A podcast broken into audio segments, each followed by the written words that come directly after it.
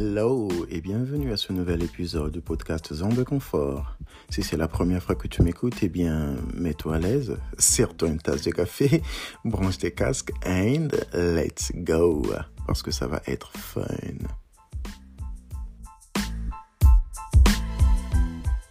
Chers auditeurs, aujourd'hui 8 mars, c'est journée internationale des droits de la femme. Je vous propose d'explorer le poids de la parole de la femme au XXIe siècle. Pour ce faire, je reçois pour vous Emmanuel Roset, une amie, une femme incroyable que j'admire beaucoup et que j'ai la chance de fréquenter. Bonjour Manu et bienvenue à mon, invite, à mon, à mon émission. Comment ça va? Salut Chris, ça va? Merci de m'avoir invité. Ouais. Alors Manu, pour euh, les auditeurs, moi je te connais, je sais que tu es euh, une femme euh, exemplaire, voilà. bien sûr. pour moi, et puis est-ce que tu peux te présenter pour, pour les auditeurs? Je m'appelle Emmanuel Rosé, j'ai 46 ans. Je suis la maman de trois charmants bambins, un de 16 ans, une fille de 14 et une petite dernière de 8 ans. Je travaille euh, dans le domaine de la RSE pour euh, Gaz de Strasbourg et les réseaux de, les réseaux de chaleur. Euh, la RSE, en fait, c'est l'impact sociétal et environnemental des entreprises sur la société, c'est-à-dire que j'interviens au niveau de l'environnement, mais aussi au niveau de l'accueil des publics, soit pour féminiser effectivement la, profession, soit aussi pour accueillir les personnes issues de la diversité. D'accord. Euh, le monde, nous le savons, a connu quelques améliorations, quelques évolutions sur la condition de la femme.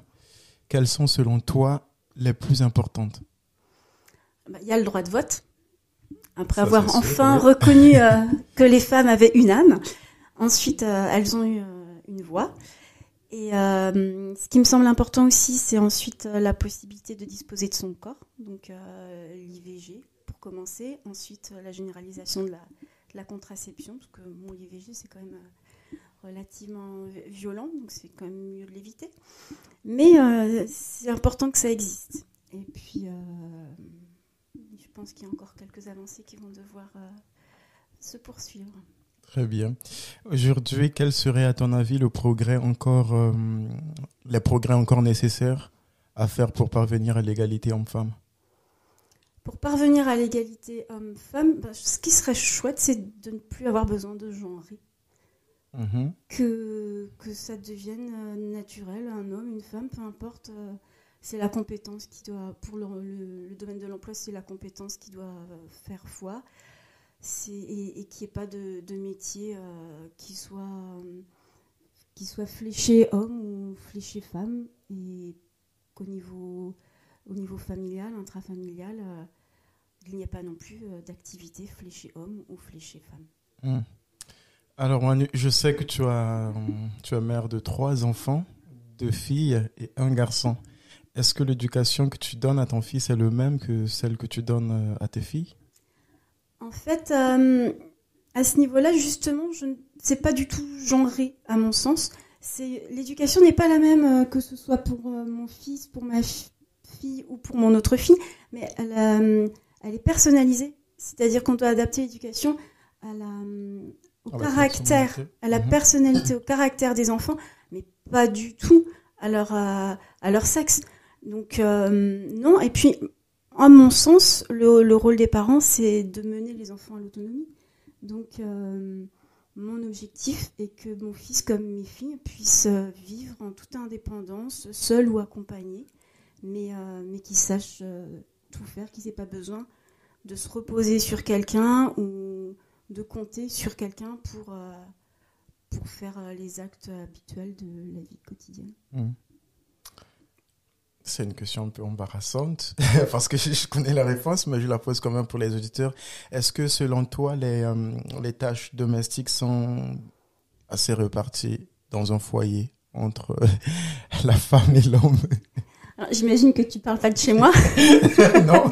Parce que chez moi, c'est pas du tout réparti, vu que c'est mon mari qui fait tout. J'ai cru entendre que c'était pas le cas partout et qu'effectivement, euh, les, femmes avaient, euh, on va pas dire double peine parce que c'est c'est chouette de s'émanciper, de pouvoir travailler, avoir une activité professionnelle.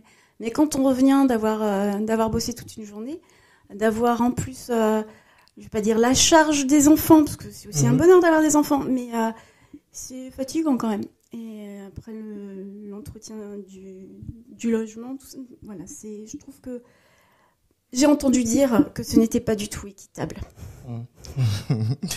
que penses-tu de l'égalité salariale entre la femme et l'homme? Alors là, euh, il y a deux volets de réponse. Euh, à même euh, à même niveau de à même niveau de qualification, à même emploi et à même ancienneté, il apparaît en France, si j'ai bonne mémoire, qu'il y a 20% de salaire euh, en moins versé aux femmes par rapport à un homme. Oui.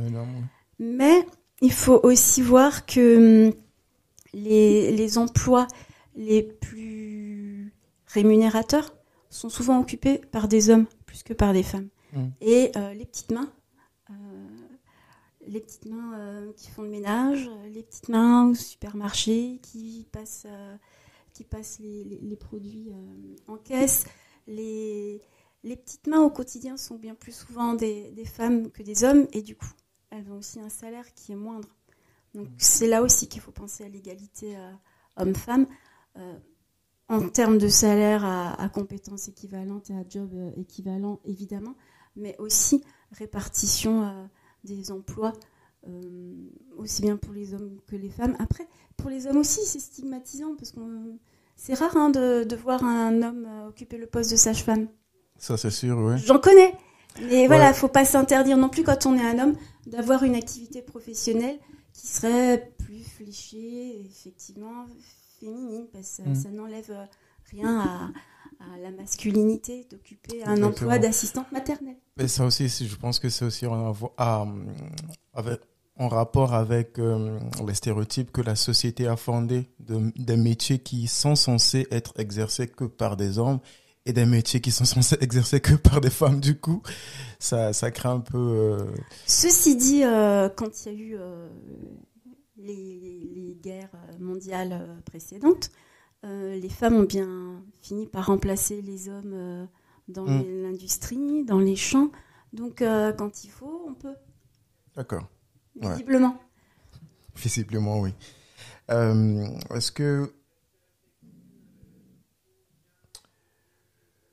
on a vu, on a déjà vu quelques, dans quelques pays des femmes présidentes, Euh, puisque nous sommes en France, donc on va aussi parler de la France. Est-ce que tu penses qu'il serait possible d'avoir un jour euh, une présidente de la République en France? Mais je pense qu'on s'en approche euh, à grands pas. Mhm. Et puis, euh, ne serait-ce qu'au niveau local, quand on, quand on observe euh, euh, qui se trouve à la tête de l'Eurométropole de Strasbourg, qui n'est quand même pas une toute petite bourgade, Mhm. euh, on a quand même des femmes, euh, des femmes qui y sont et qui n'y sont pas par euh, discrimination positive, hein, ils y sont parce qu'elles ont des convictions, qu'elles ont prouvé leurs compétences. Et, euh, et je ne pense pas que- qu'elles soient à ce, ce niveau de, de responsabilité parce que c'était dans leur, euh, dans leur objectif, dans leur plan de carrière. Mhm. Je pense que c'est vraiment les convictions qui les ont menées où elles se trouvent associées à la compétence. D'accord. Ouais, ça c'est clair, oui. si elles Ouais, peuvent je- être à ce niveau-là ici, ouais. pourquoi ne pas gouverner un pays? Oui, très bien. Est-ce que tu penses que le machisme, le machisme, hein, on dit, le machisme a encore de beaux jours devant lui parce que bon après, ça existe encore euh, aujourd'hui, mais est-ce que tu penses qu'à l'avenir euh, ça va encore exister? Euh, je, je pense que oui, le machisme est loin d'être mort. hein. Mhm. Euh, après, je, je crois aussi que, que ça, c'est- les hommes pensent ce qu'ils veulent hein, et ils, font les choses telles que ça Je les chante. hein. Mais, mais je sais bien. Non, mais Oui. voilà, donc tu as le droit de penser ce que tu veux. Mais euh, ça n'empêche pas la femme de faire ce qu'elle veut aussi. Mhm. Donc au bout d'un moment, euh, quelle importance euh, ce qu'ils pensent? À partir du moment où moi je, je fais ce que je veux et je vais où je veux aller. Là où ça me pose problème, c'est quand le machisme s'associe à la violence, Mhm. aussi bien verbale que, que physique, ouais. et que là, ça contraint la femme euh, à se vêtir différemment, à se comporter différemment pour rentrer dans des, stéréotypes. qui ne rentrent Mhm. pas a priori dans leur mécanisme d'origine. Mhm. Si tu étais euh, ministre de l'égalité homme-femme, quelle serait ta première mesure? Alors là, la première mesure, je pense que j'imiterai un petit peu euh, ce qui se passe dans les pays du Nord. En fait, euh, tu es trop jeune pour savoir ça, mais quand on, quand on a une vie de couple juste homme-femme, c'est facile, c'est gentil, tout va bien. Mhm. Après, quand un enfant arrive, ça c'est un cataclysme, et c'est là qu'effectivement les choses peuvent évoluer euh, entrer dans certains travers au niveau de l'équilibre mhm. euh, dans le foyer avec, euh, avec l'enfant et toutes les activités qui sont associées. Et je pense que si, dès le départ, dès l'arrivée de l'enfant dans le foyer, sa place était vraiment centrale et également répartie entre l'homme et la femme, ça simplifierait énormément les choses. Et du coup, ma première mesure, ce serait d'imposer euh, à l'arrivée de l'enfant euh, un congé de paternité mhm. euh, qui soit équivalent pour l'homme et pour la femme ou qui soit partagé mhm. entre l'homme et la femme, mais kiff kiff. Exactement pareil. Qu'il y en ait autant pour l'un pour l'autre pour que la cette place question. soit partagée. Vraiment. Oui, effectivement, oui. Qu'est-ce que être une femme au 21e siècle, selon toi? Euh, Mais quand je dis selon toi, c'est selon toi et, selon euh, bah, ce, que, ce, qui se passe euh, à côté de toi, dans ton entourage, voilà, en France, ailleurs, voilà, ce que tu vois. Être une femme maintenant, je pense qu'en fait, je, je, vois que la condition féminine, si on n'y prend pas garde, elle, a, elle, elle s'est améliorée et ce serait bien qu'elle continue de s'améliorer. Euh, la, situation est complexe dans le sens où on est les héritières de, des actions de nos, des générations précédentes.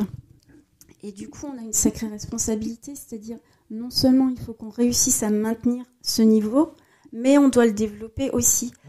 Alors qu'on voit que la tendance serait plutôt à la perte de, de liberté et d'autonomie. On voit des pays qui veulent supprimer euh, l'IVG, ne serait-ce qu'aux États-Unis, avec ce charmant Donald Trump qui avait l'air de bien apprécier les femmes et, mhm. la condition féminine. Donc je pense qu'il faut vraiment faire très attention à ça et du coup la, place de la femme actuellement est bien plus vernie qu'il ne l'était au début du siècle ou, au milieu du siècle. Mais euh, prenons garde, faisons attention, poursuivons le chemin pour euh, que nos enfants aient une situation encore meilleure, que nos filles aient une relation encore meilleure. Très bien, Manu, merci. Euh, la question, non, ça m'embête pas, elle m'embête pas la question. Euh, chaque année, euh, le 8 mars, en fait, on célèbre la femme. C'est quelque chose qui me dérange un peu. Bon, après, je suis pas une femme, donc je peux pas trop savoir ce que ça fait.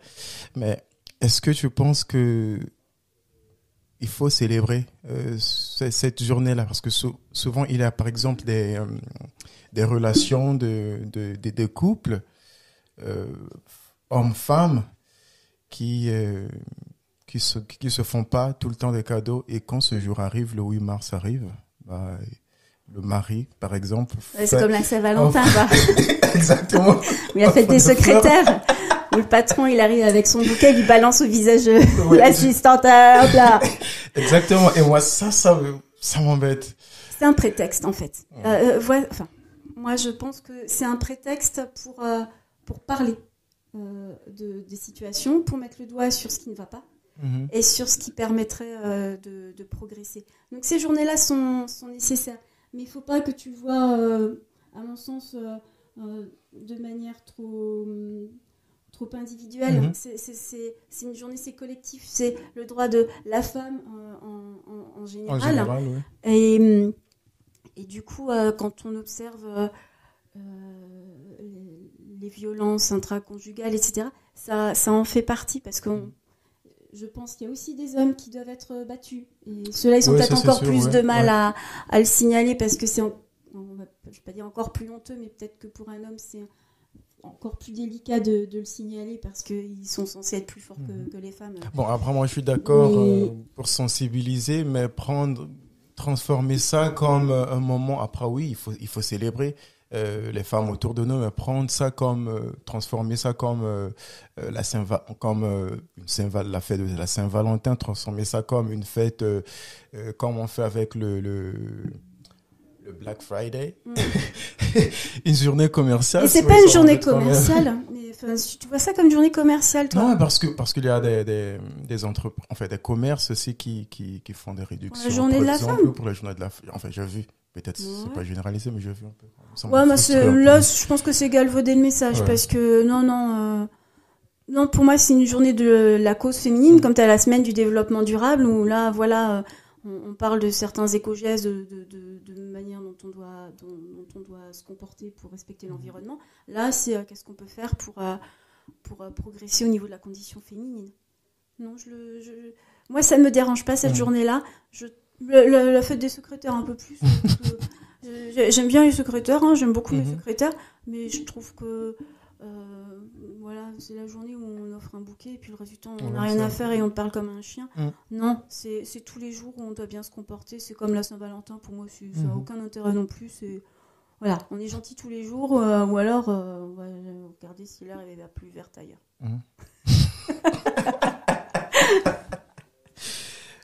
Ouais. Merci, Manu. T'es perturbé là. Eh, Excuse-moi, Chris. C'est ça. Bah, je te remercie, Manu. Merci d'être passé euh, sur notre plateau zone de confort. J'espère te recevoir une, une prochaine fois. Mais avec plaisir, Chris. Merci à toi. Merci. Ciao, ciao. Salut. Les chéris, c'est tout pour cet épisode. J'espère qu'il vous aurait plu. N'oubliez pas de vous abonner sur la plateforme de podcast de votre choix pour être notifié à chaque nouvelle publication. Et si jamais l'envie de participer à ce podcast tente, n'hésitez surtout pas à m'envoyer un DM sur Instagram zone de confort.podcast.